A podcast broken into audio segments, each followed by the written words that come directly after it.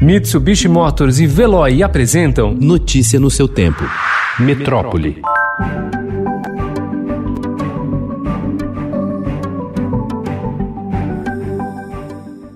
O velho fazendeiro e 30 de seus bois estavam encurralados pelo fogo. Jamil Costa, de 71 anos, cada minuto da idade vivido neste rincão do Pantanal de Mato Grosso, tentava guiar de caminhonete os animais desgarrados de um rebanho de 2.500 cabeças pela rodovia Transpantaneira, quando foi surpreendido pelo bloqueio do caminho. As preces do Pantaneiro a São Benedito e a São José se sucediam no ritmo do aumento do bafo da queimada que se aproximava. Entre uma oração e outra, outra, ele viu fogo dar uma trégua em um dos lados e, no rumo das labaredas mais baixas, acelerou o carro na esperança de que por lá o foco fosse curto. O Estadão mostra o Brasil que produz dentro das regras, mas sofre com as queimadas no Pantanal.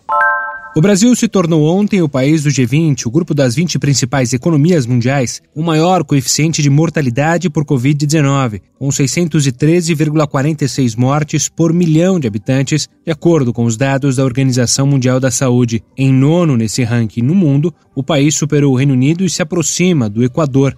O coeficiente de mortalidade é calculado dividindo o número total de óbitos pela Covid-19 no país pelo número total da população.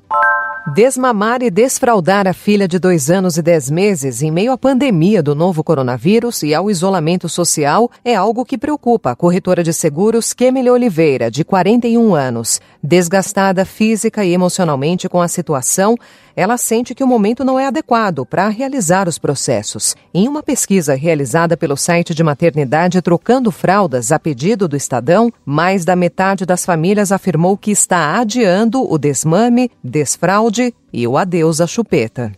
Técnicos ligados à Prefeitura de São Paulo apontaram uma série de problemas do plantio de árvores na cidade, passando pela fiscalização morosa de especialistas. Eles vão desde a ausência de padronização de procedimentos adotados para apuração de denúncias, passando por árvores em obras públicas cortadas sem necessidade, até chegar ao baixo conhecimento técnico das equipes contratadas para cuidar delas.